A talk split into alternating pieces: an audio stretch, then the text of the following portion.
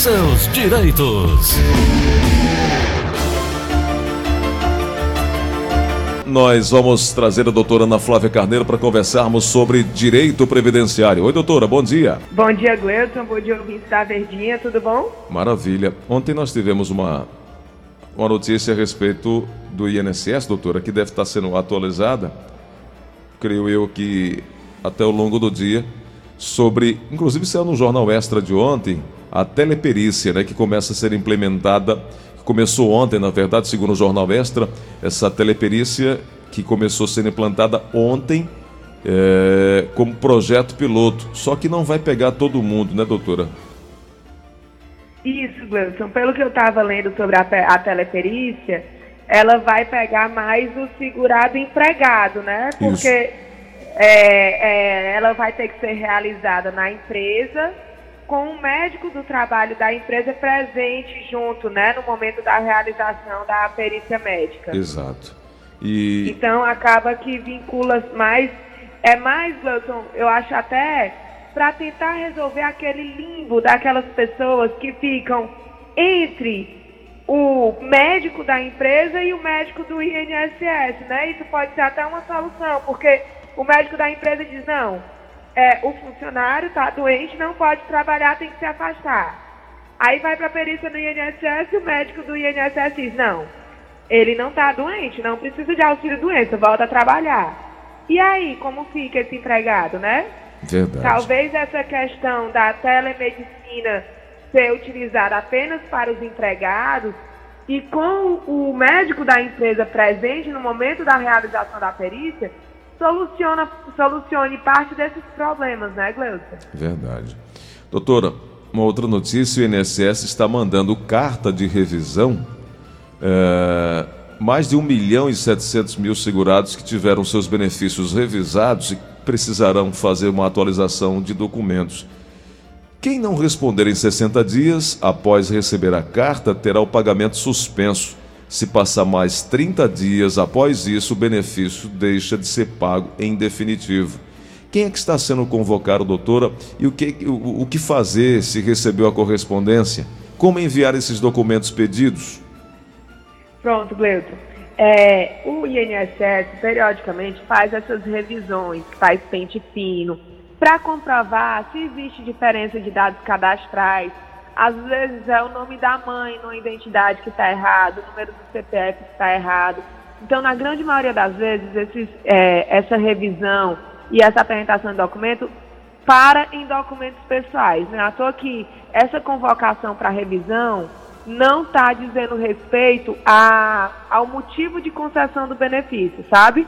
É geralmente só para atualização de dados no banco cadastral do INSS, tá? Lembrando, Gleuton, que o prazo decadencial, aquele prazo de 10 anos, para o segurado entrar pedindo qualquer coisa com, contra o INSS, também se aplica ao INSS. O INSS também não pode rever um benefício que tenha mais de 10 anos de concessão, tá certo?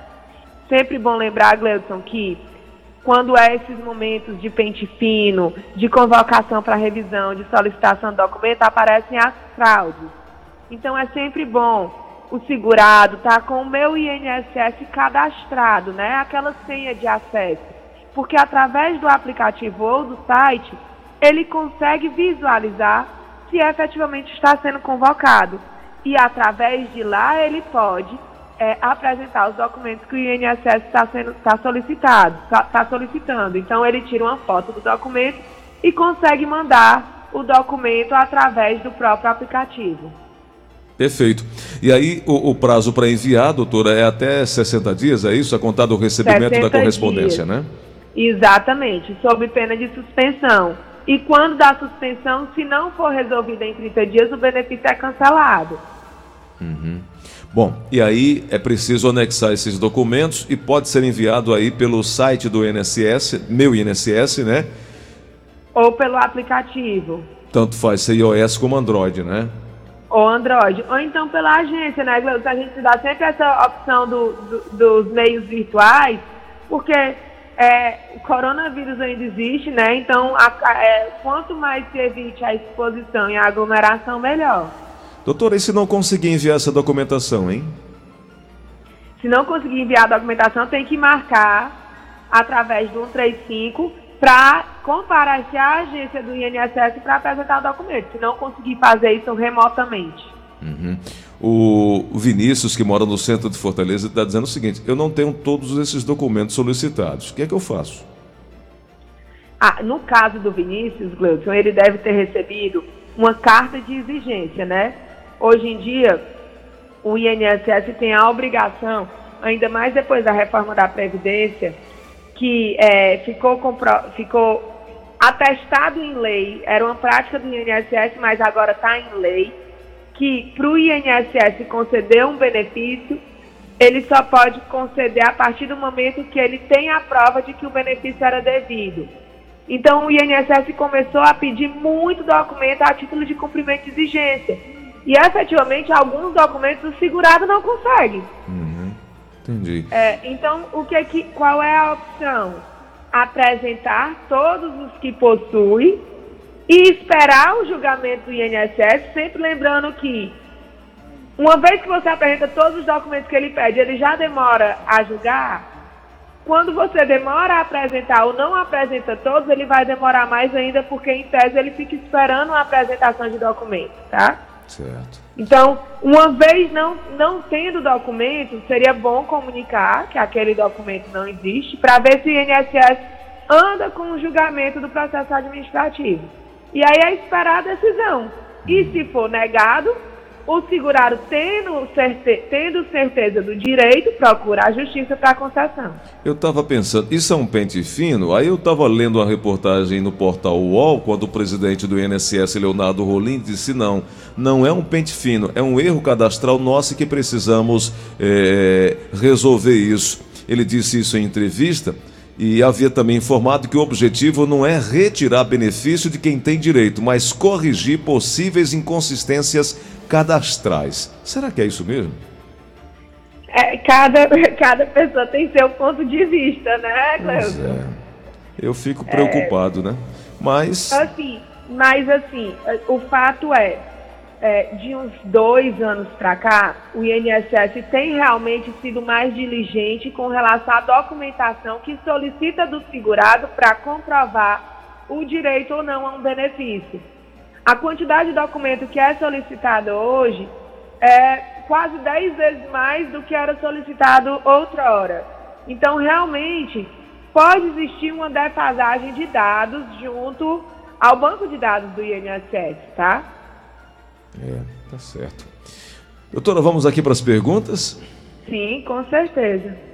Estou com 15 anos de pagamento do INSS já pago. Tenho 50 anos de idade. Posso me aposentar? Jonas do Castelão. Não. Perfeito. É, se ele tem 50 anos de idade, ele precisaria antes da reforma da Previdência, de já ter atingido 35 anos de contribuição para a aposentadoria por tempo de contribuição. Como ele só tem 15 anos de contribuição, ele não tem direito a se aposentar ainda, não. Entendi. O Evandi Cândido diz assim, Gleudson, uma, um pai contribui por 20 anos para o INSS e morre. A filha, ainda criança, não tem direito à pensão, segundo o INSS. A pergunta é: essa contribuição de 20 anos fica perdida? Vamos lá. Aí, essa, essa pergunta pode ter várias respostas, né? Ele tem esses 20 anos imediatamente anteriores ao óbito, ou quando ele faleceu, ele não estava contribuindo? E aí vem outra pergunta quando ele faleceu, se ele não estava contribuindo, estava no período de graça, que é aquele período que mantém a qualidade do segurado, mesmo não estando pagando? E aí vem outra pergunta ainda. Ele já tinha a idade da aposentadoria, 65 anos, e não pediu a aposentadoria? Porque o que, que acontece, Gleuton? Os 20 anos de pagamento é tempo de contribuição, tá? No momento do óbito, para ele gerar a pensão, ele tem que ter a qualidade segurada ou o direito adquirido a um benefício. Tá?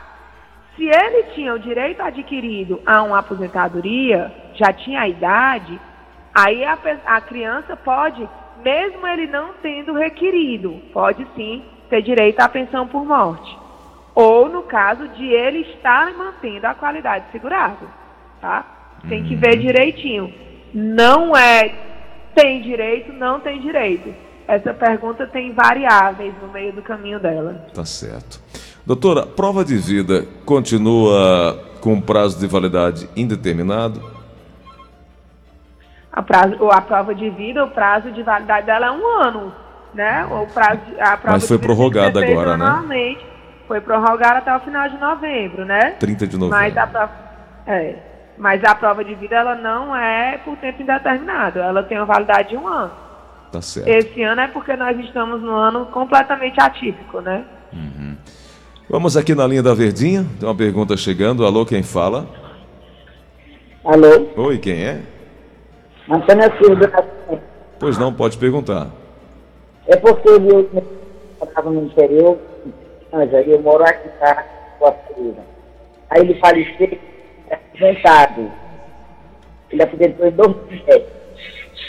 Só, só, por assim, recebia, recebia o décimo, porque ele fazia empréstimo Aí ele faleceu em março. Eu tenho direito a alguma coisa? Doutora, eu não entendi, a senhora entendeu? Não, Gleudson, eu não entendi. Eu entendi que alguém que é próximo dela faleceu. Yeah. O esposo. Mas o esposo, pronto. Okay. E ele recebia décimo? Ele recebia, que fazia décimo. Se ele recebia décimo terceiro, aposentado, então a senhora tem direito à pensão por morte. Ok. Aqui no WhatsApp da Verdinha, Gleice, bom dia. Eu sou José aqui de Maracanã. Que gostaria de perguntar à doutora Flávia, se ela puder me responder hoje, por favor. Esse, esse regulamento de, de documentos, é, eu estou aposentado há 10 anos, né? Eles vão mandar para poder regularizar é, a minha aposentadoria, porque estou 10 anos, né? Mais de 10 anos já que vai fazer. Faça a pergunta para mim, por favor. Ou só para quem ainda vai se aposentar, ela está ainda, ainda com, atrás de, de, de querer adquirir seus benefícios. Doutora. Gleudson, às vezes a, a, gente, a gente, pessoas, né, como foi aí no caso do seu José. Uhum. O que a gente disse aqui no começo do programa é que o INSS está realizando recadastramento dos aposentados, pensionistas, e pode acontecer de um ou outro estar com dados desatualizados e o INSS enviar uma carta solicitando atualização de dados, tá? Isso não significa que isso vai acontecer com todo mundo que recebe benefício certo? Entendi. Então aí no caso do seu José, ele disse, ah, eu estou recebendo benefício há 10 anos, será que vão mexer comigo? Não obrigatoriamente, tá? Doutor, é então... É uma faculdade que o INSS tem de solicitar documentos se tiver com a base cadastral errada. Mas é como eu disse também, se ele já está recebendo há 10 anos, tá, ele tem que apresentar o documento só para regularizar mas o benefício dele, salvo se o INSS conseguir comprovar que foi concedido de má fé, ele não pode ser revisto. Hum, entendi. Na linha da Verdinha, alô, quem fala? É, Ivane. Diga, meu amigo. É, Ivane Aguiar. Seja bem-vindo. Qual a pergunta?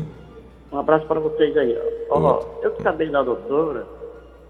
Se a pessoa tem uma mãe que é pensionista na área militar, se a pessoa que já teve TB e é deficiente físico, voltou a trabalhar, tem 25 anos de contribuição, se a pessoa tem direito à, à pensão.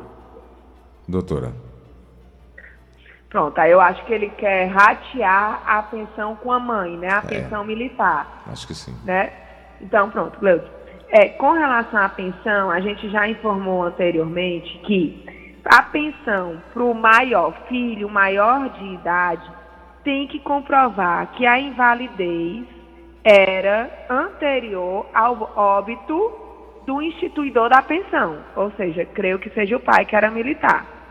Então ele tem que comprovar que a invalidez era anterior ao óbito e que por conta da invalidez ele dependia economicamente do pai. É, eu, eu acho que é um negócio bem complicado dele conseguir fazer prova para poder ratear esse benefício com a mãe dele. Doutora, é, tem uma pergunta chegando aqui no WhatsApp também da Verdinha. Bom dia, Gleudson Rosa. Bom Bom dia. dia, doutora Ana Flávia. Meu nome é Geraldo, moro em dia. Calcaia. É, trabalho como frentista já há 15 anos e tenho 55 anos de idade. O que a senhora me diz em relação a isso? Eu já tenho direito a procurar um aposento ou não? Doutora. Não. É, ele é frentista há 15 anos e tem 55 anos de idade.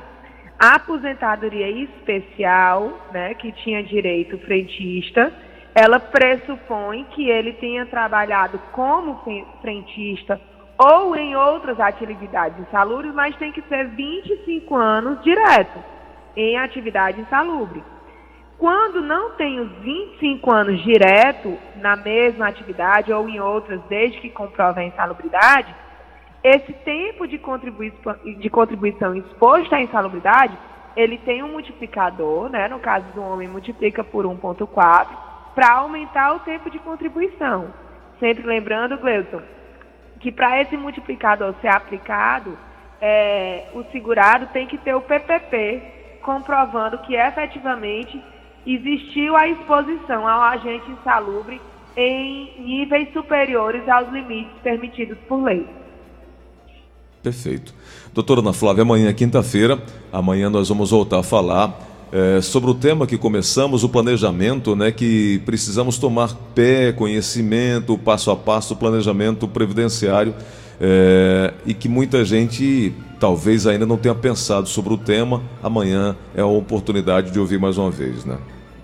Com certeza, Gleudson. Amanhã a gente volta mais uma vez sobre mais uma dica de planejamento previdenciário. Doutora, obrigado por hoje, viu? Um grande abraço.